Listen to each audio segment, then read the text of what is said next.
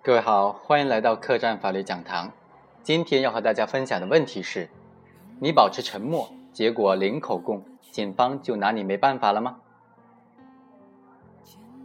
可能是因为各种影视剧的原因，大家对米兰达宣言非常熟悉，即使是那些没有学过法律的人。因为在影视剧里，我们通常会听到这样一段话：你有权保持沉默，但是你所说的任何一句话都将作为呈堂证供。其实啊，米兰达宣言它的完整内容是这样的：宪法要求我告知你以下权利，你有权保持沉默，你对任何一个警察所说的一切都将可能作为法庭对你不利的证据。你有权利在接受警察询问之前委托律师，他可以陪伴你受询问的全过程。如果你付不起律师费，只要你愿意，在所有询问之前将免费为你提供一名律师。如果你不愿意回答问题，你在任何时间都可以终止谈话。如果你希望跟你的律师谈话，你可以在任何时间停止回答问题，并且你可以让律师一直陪伴你询问的全过程。那我们今天就通过案例来分析一下：你始终保持沉默、零口供的话，警方真的拿你没有办法吗？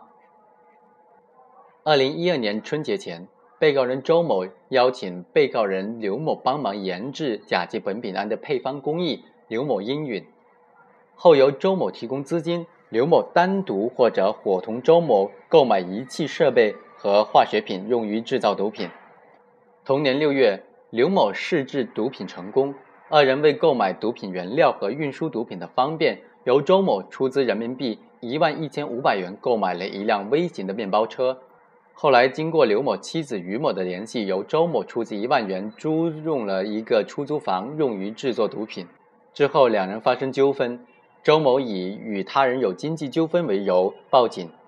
警察将刘某抓获，结果被警方发觉了制毒贩毒的犯罪事实。法院认为啊，被告人刘某、周某合谋制造毒品，周某负责出资，刘某负责制造，所制的毒品数量巨大。其行为构成制造毒品罪，而且是共同犯罪。关于周某及其辩护人所提出的周某未参与制造毒品的辩解及其辩护意见，法院认为，刘某多次稳定的供述其与周某共谋制造毒品及由周某出资提出技术呃制造毒品的合作模式，其所制造的甲基苯丙胺呢，也交由周某保管。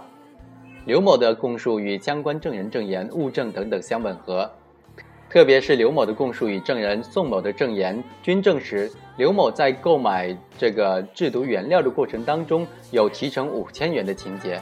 能够佐证系周某出资。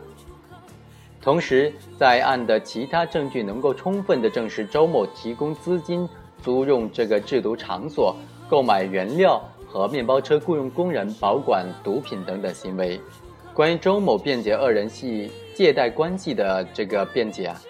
法院认为周某自身经济能力困窘，与刘某仅系普通朋友关系，却在极短的时间之内出借二十万元左右给刘某，而且对借款的准确数额不能够确定，也不能够提供证据予以证明，明显有悖常理。关于周某及其辩护人提出周某有立功情节的理由和意见，法院认为周某与刘某系共同制造毒品。其供述刘某相关犯罪，并配合公安机关查获制毒地点及毒品的行为呢，属于供述共同的犯罪行为，不属于立功，因此该意见不予采纳。本案非常明显的特点呢，就是周某是零口供的。那我们对于零口供的案件呢，如何贯彻证据裁判原则，准确的认定犯罪事实呢？我们知道，刑事案件的审判呢，是一个回溯性的刑事证明过程。也就是充分的运用证据认定案件事实的诉讼活动，也是一个呃逻辑思维的思辨的过程。根据我国刑事诉讼法所确定的证据裁判原则，对被告人定罪必须有充分的证据支持，可采证据呢必须经过查证属实，而且单个证据与待证事实之间要有关联性。通过审查判断证据和综合运用证据的证明过程，形成完整的刑事证明体系。排除一切合理怀疑，得出唯一的结论，从而达到犯罪事实清楚、证据确实充分的刑事证明标准。证据呢是整个诉讼活动的基础。对于案件承办法官而言，通常会注重对单个证据的审查判断，并通过综合考量，再按所有证据得出结论。但是可能忽视呃如何更好的运用证据建构有效的证明体系的这个问题。我们认为啊，缜密科学的排列架构证据，相对于简单无序的罗列证据，对增强证据的证明力会起到事倍功半的效果。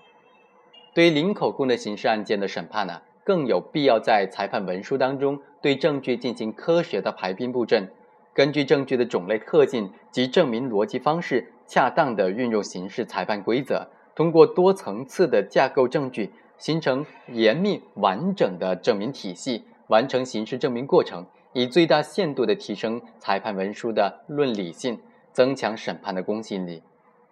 本案的刑事证明过程有一定的难度，主要在于：第一，本案被告人周某在侦查、起诉、审判三个刑事诉讼阶段呢，都是零口供，始终对参与制毒的行为呢予以否认；第二，其参与制毒共同犯罪的方式也比较隐蔽，主要表现为出资行为；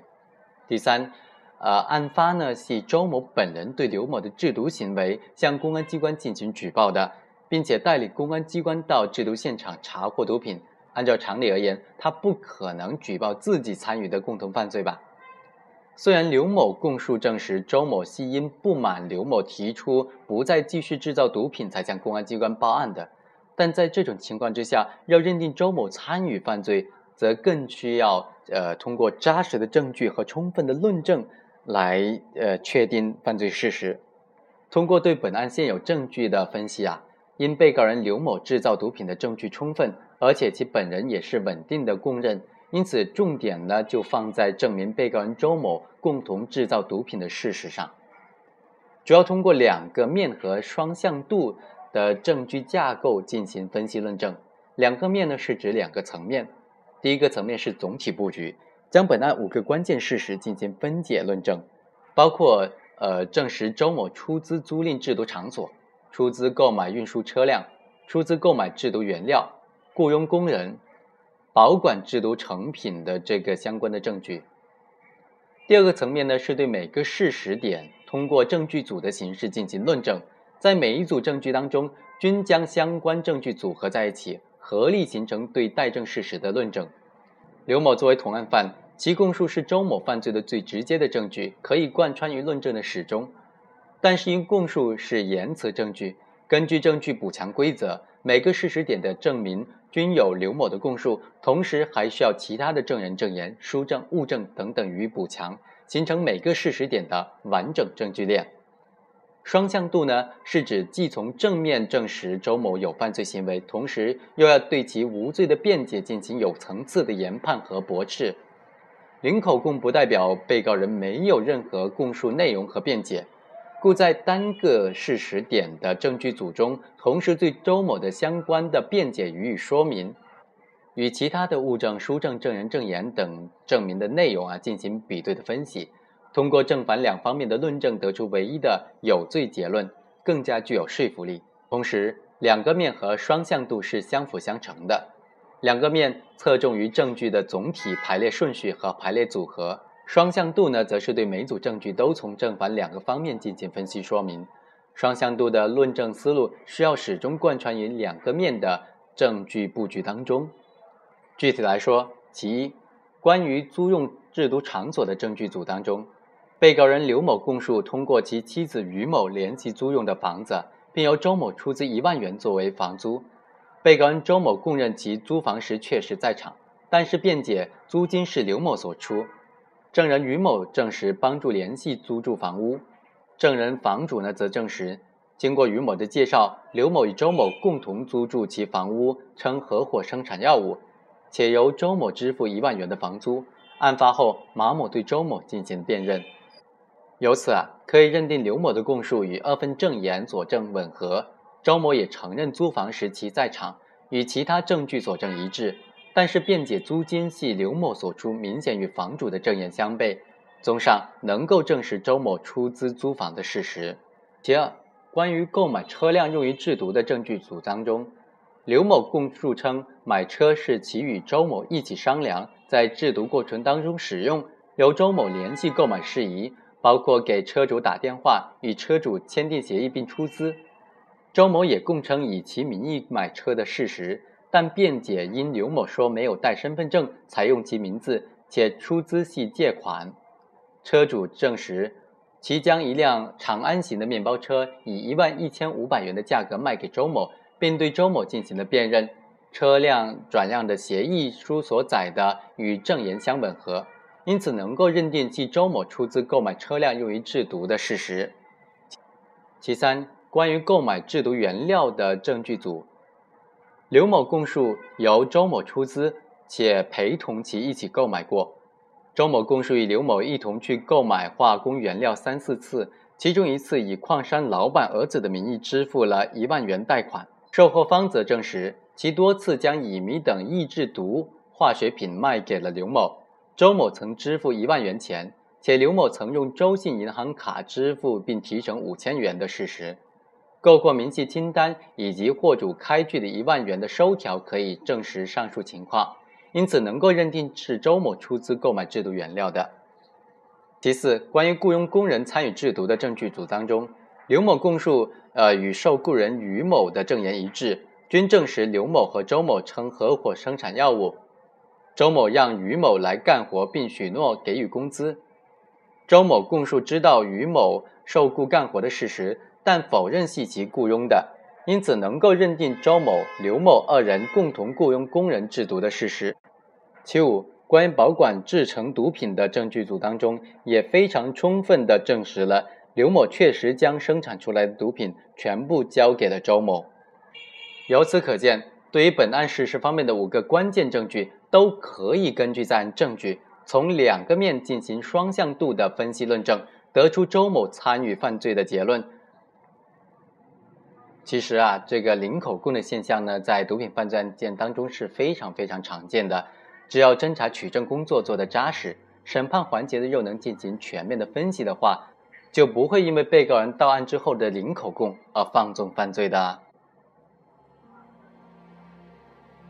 拥抱像是有了个缺口，简单的交心成了奢求。非常感谢大家的收听。这里是客栈法律讲堂，以上就是本期的全部内容，下期再会。